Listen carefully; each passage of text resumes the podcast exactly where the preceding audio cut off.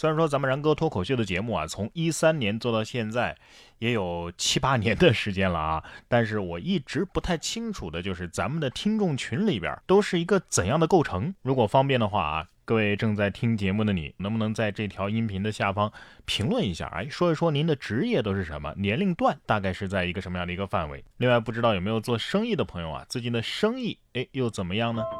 然哥当然是希望大家都能够生意兴隆了，但是遇到生意不好的时候啊，也是在所难免。而每到这个时候，您都会想一些什么样的办法呢？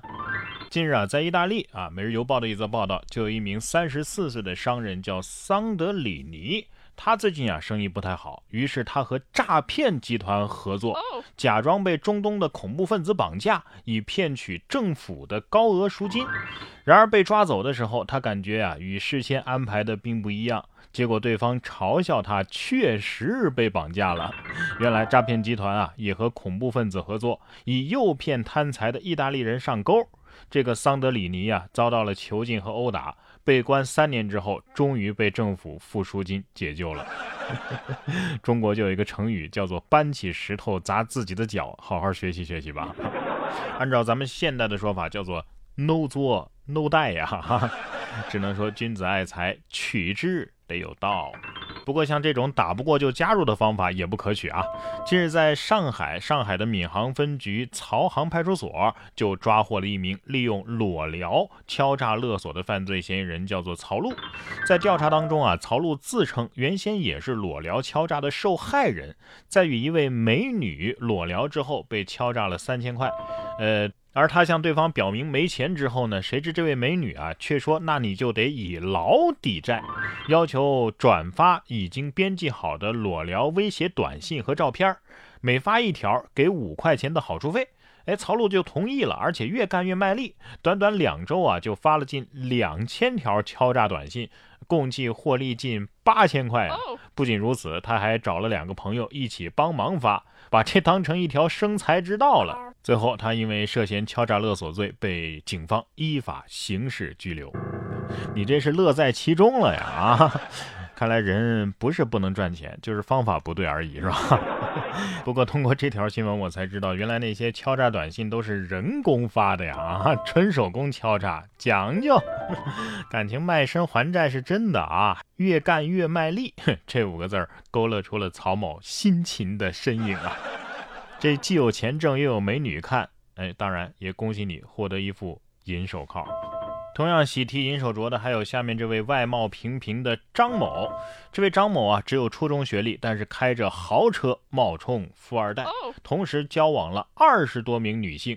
最令人惊叹的是啊，他在同时交往的女友当中，竟然有三名都住在同一栋楼上。其中一名啊叫果果的女子，更是被张某骗了九百余万元，并且将骗来的钱购置了玛莎拉蒂啊、兰博基尼啊、保时捷啊等等高档的轿车。而另外一位女子樱桃则表示：“我现在要是见到他，我想掐死他。”每当看到这种巨额诈骗，我一点都不害怕，毕竟像我这样的经济水平，不是他们的目标客户。关键是你们都住在同一栋楼了，都都不相互通个气儿吗？啊，可见这都市水泥森林隔绝了人情。这要是大杂院，渣男早就被撕碎了啊！不过老话说得好，常在河边走，哪有不湿鞋啊？就算是神算子，他也有失算的时候。四月一号，广东河源市区的街心花园就有一棵。八百多年的古榕树突然发生了倒塌，其中一个枝干折断之后，就砸中了一名路人及两部摩托车。其中一位算命老人啊，是脚踝被砸断了。目前相关部门已经在现场拉起了警戒线，被砸的路人呢也被送往医院救治。这棵树树身的古树名木标志牌显示，这棵古榕树啊叫黄葛树，树龄啊已经有八百二十三年了。这位 算命的老人出门的时候没给自己算算吗？啊，我觉得可能是天机泄露的太多，被上仙惩罚了。这群羊上辈子又是做了什么孽，这辈子要被这样惩罚呢？近日，在新疆的阿克苏，有一只雪豹闯入了羊圈，袭击羊群，共咬死了十九只羊，咬伤了十一只。结果因为吃的太饱，它无法跳上围墙了，就被困在了羊圈之内。所幸啊，它干脆躺在羊圈中休息，直到早上牧民艾尔肯喂羊的时候，才发现，哎呀妈呀，咋有一只豹子呢？这这感觉像不像？吃自助吃到扶墙走的我们啊，可怜了这群羊咩咩，给咱们表演了一把什么叫做敢怒不敢言呢啊！不过看他干脆就地休息这态度，我感觉这家伙是不是知道自己是保护动物了啊？谁还不是个宝宝了？自家的宝宝自家都心疼啊！三月三十号，安徽合肥有位宝宝在玩具车内睡着了，结果奶奶呢以为孩子不见了，满屋的找孩子，从孩子身边路过好几次都没发现孩子在里边呢，直到孩子的妈妈回家才发现孩子。家人称啊，奶奶以为那是一件衣服，反正吓到啊，只差报警了。这就是平时拿着手机找手机的我们，知道吗？这宝宝在玩具车里玩了这么久，都玩睡着了，这算是疲劳驾驶吧？啊，生动演绎了世界上最遥远的距离，就是我在你面前，你却看不到我。不过下面这对父子啊，我就得严重怀疑是不是亲生的了。近日，在美国的佐治亚州，有一对父子在自家门口掏枪火并，哎，被逮捕了。摄像头拍下了这个过程啊。当时二十六岁的马里奥·克拉克带着枪来到了父亲的房子里，父亲让儿子把枪给交出来，但是儿子不愿意。在争执之下呢，这马里奥就掏出兜里的枪对着父亲，父亲呢随即也拿出自己的枪对着儿子。于是这两人呢，在家门口持枪火并啊对射，呃，所幸两个人都没有受伤。但是之后啊，父亲报警将儿子给抓走了。警方认为啊，父亲他掏枪属于是自卫，儿子呢则是受到了指控。好家伙，当时拍电影啊，这还真是父慈子孝啊啊！不过也不愧是父子，这两边枪法都不行啊。其实不管是父子之间啊，还是母子之间啊，还是夫妻之间啊，偶尔有个矛盾，有个情绪，那是很正常的。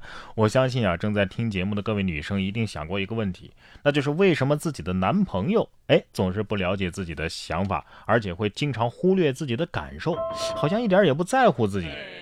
男生肯定也想过，哎呀，我这女朋友太麻烦了，老是无理取闹啊，因为一些鸡毛蒜皮的小事就能跟我吵半天，莫名其妙的就会生气。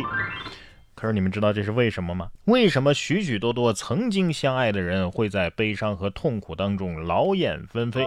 如何让我们的爱能够永不消逝呢？这些问题的答案啊，都在《男人来自火星，女人来自金星》。这本书中，他用男女来自不同星球这样一个比喻，揭示了男女之间在生理、心理上的巨大的差异，同时以此来寻找解决情感问题的方法。这本书的作者约翰·格雷啊，用了整整七年的时间，咨询调查了两万五千人，创作出了这本迄今为止世界上最著名的两性情感关系图书。